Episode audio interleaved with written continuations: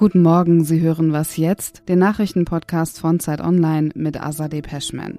Heute ist der 31. Oktober oder wie Astrologiefans sagen, Scorpio Season. Ich mache jetzt wieder ernst weiter. Die Themen dieser Folge geben es vor. Wir sprechen über die Lage im Gazastreifen und wir blicken auf die Ukraine. Das Land erlebt den größten Angriff Russlands seit langem. All das hören Sie hier im Anschluss an die Nachrichten. Ich bin Susanne Heer. Guten Morgen. An der Grenze zwischen Israel und dem Libanon ist es erneut zu Konfrontationen gekommen. Israels Armee berichtet von eigenen Kampfflugzeugen, die die schiitische Hisbollah-Miliz im Libanon angegriffen haben. Dabei seien Waffen und Stellungen der Hisbollah zerstört worden. Weiteren Berichten der Armee zufolge sind davor erneut Raketen aus dem Libanon auf Israel abgefeuert worden. Die Hisbollah hat Verbindungen zur islamistischen Hamas im Gazastreifen. Es wird befürchtet, dass die Miliz vom Libanon aus eine neue Front zur Unterstützung der Hamas eröffnen könnte. Das Amtsgericht Würzburg hat den Haftbefehl gegen AfD-Politiker Daniel Halemba unter Auflagen ausgesetzt. Halemba soll sich ab jetzt einmal in der Woche an seinem Wohnsitz bei der Polizei melden. Die Staatsanwaltschaft ermittelt gegen den 22-jährigen Politiker unter anderem wegen Volksverhetzung. Halemba ist Mitglied der Burschenschaft Teutonia Prag zu Würzburg. In dem Verbindungshaus sollen sich laut Ermittlern Gegenstände mit Kennzeichen der NSDAP und außerdem Aufkleber und Schriften rassistischer Natur befinden. Abgeordnete genießen zwar grundsätzlich Immunität, doch der Bayerische Landtag hat in einem historischen Schritt dafür gestimmt, Halembas Immunität aufzuheben. Redaktionsschluss für diesen Podcast ist 5 Uhr. In den vergangenen Tagen hat Israel seinen Militäreinsatz im Gazastreifen ausgeweitet, nach eigenen Angaben 600 Terrorziele angegriffen, darunter Waffendepots, Verstecke und Stützpunkte der islamistischen Organisation Hamas. Die Angriffe Israels sind eine Reaktion auf die Terrorangriffe der Hamas am 7. Oktober. Wenn wir über den Krieg in Israel und im Gazastreifen berichten, dann sprechen wir mit unseren Korrespondentinnen und Autorinnen, die alle in Israel sind. Verlässliche Informationen aus dem Gazastreifen zu bekommen, ist vor allem am Wochenende sehr schwierig gewesen, als es weder Netz noch Internet gab im Gazastreifen. Wir versuchen es trotzdem mit UNICEF-Sprecher Toby Fricker. Hi, thanks so much for, having me in UNICEF on. Wir führen das Gespräch auf Englisch mit deutscher Übersetzung. Ich erreiche Sie gerade in Amman, der Hauptstadt von Israels Nachbarland Jordanien. Wie halten Sie Kontakt zu Ihren MitarbeiterInnen im Gazastreifen?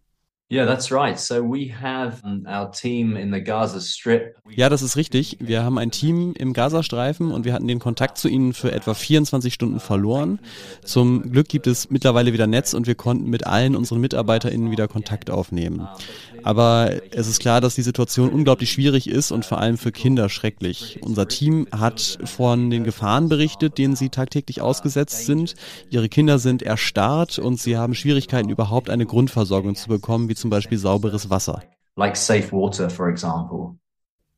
Was sind Ihre letzten Informationen zur Lage im Gazastreifen und wo bekommen Sie diese Informationen her? Well, I mean, let me start with my with my staff. I mean, the latest we heard was uh, Nesma, one of our staff members, ich würde mal mit den Mitarbeitern anfangen. Äh, zuletzt haben wir von Nesma gehört, das ist eine unserer Mitarbeiterinnen. Die hat ein vierjähriges und ein siebenjähriges Mädchen und die vierjährige ist so traumatisiert, dass sie sich die Haare ausreißt und sich an den Oberschenkeln kratzt.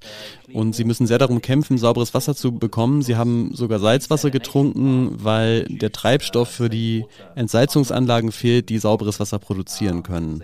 Wir wissen, dass die Krankenhäuser Schwierigkeiten haben, Treibstoff zu bekommen, um ihren Betrieb aufrechtzuerhalten. Und viele Menschen wurden in andere Notunterkünfte gebracht.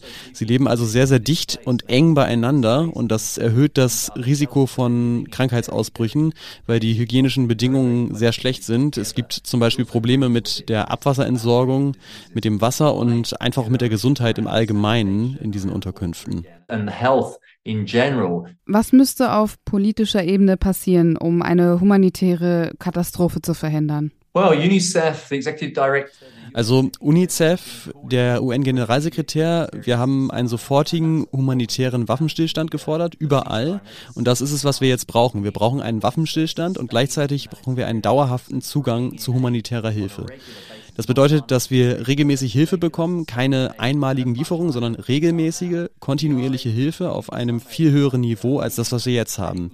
Wir sind in der Lage, einige Hilfsgüter zu liefern, wie Hygienetests, Medikamente, die an Krankenhäuser verteilt wurden und Wasser für die Notunterkünfte.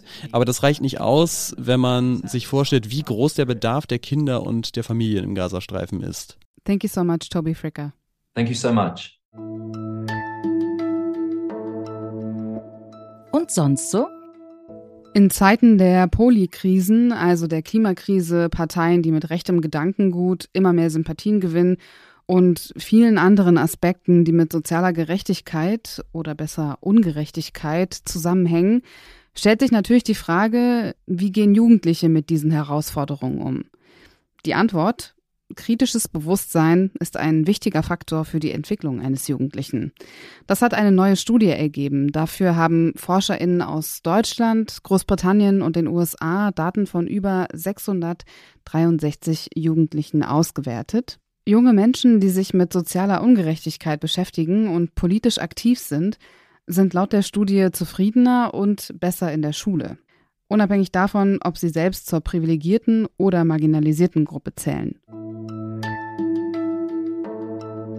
Bei der Verteidigung der Ukraine gegen den Angriffskrieg von Russland sollte zwischen Oktober und November, also quasi in dem Zeitraum, in dem wir uns jetzt befinden, die ukrainische Gegenoffensive eigentlich enden. Davon gingen Analystinnen und Expertinnen aus. Die Realität ist allerdings so, dass die Ukraine momentan den größten Angriff Russlands seit langem erlebt. Was das für die Strategie der Ukraine bedeutet, das hat Maxim Kiriev analysiert. Er ist Redakteur für internationale Politik bei Zeit Online. Hallo Maxim. Hallo. Ist Russland gerade im Vorteil, weil die Welt, auch wir in diesem Podcast, sich auf Israel und den Gazastreifen konzentriert?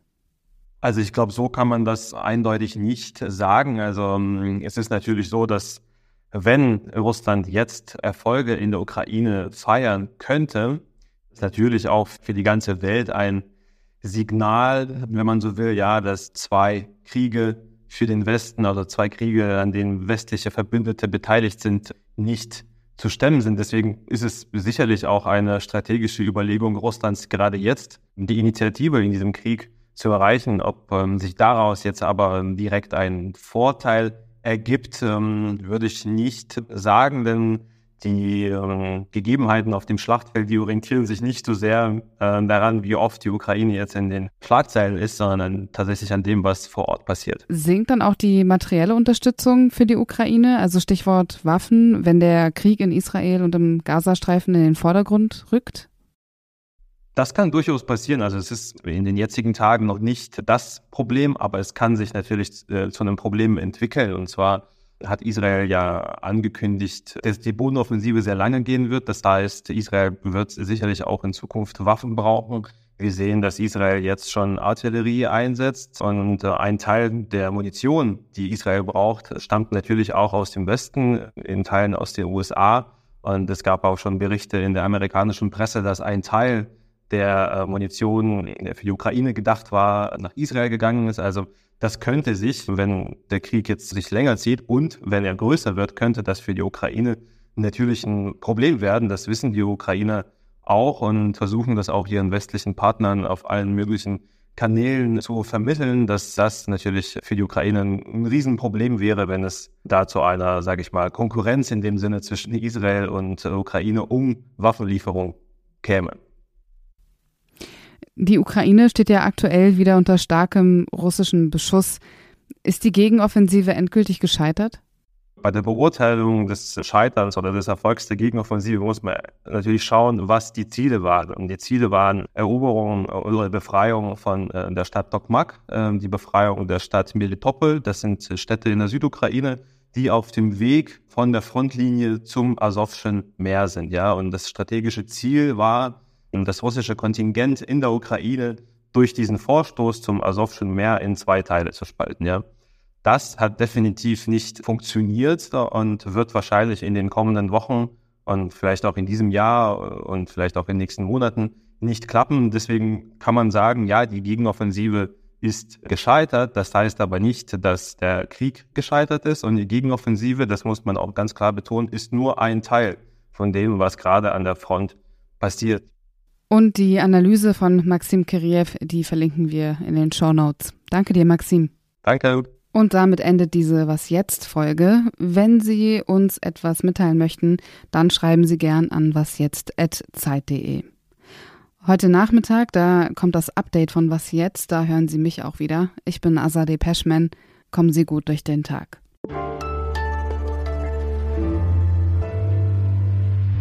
Ein bisschen ist auch meine Schuld, dass wir zu lang sind und außerdem kann ich auch schneiden.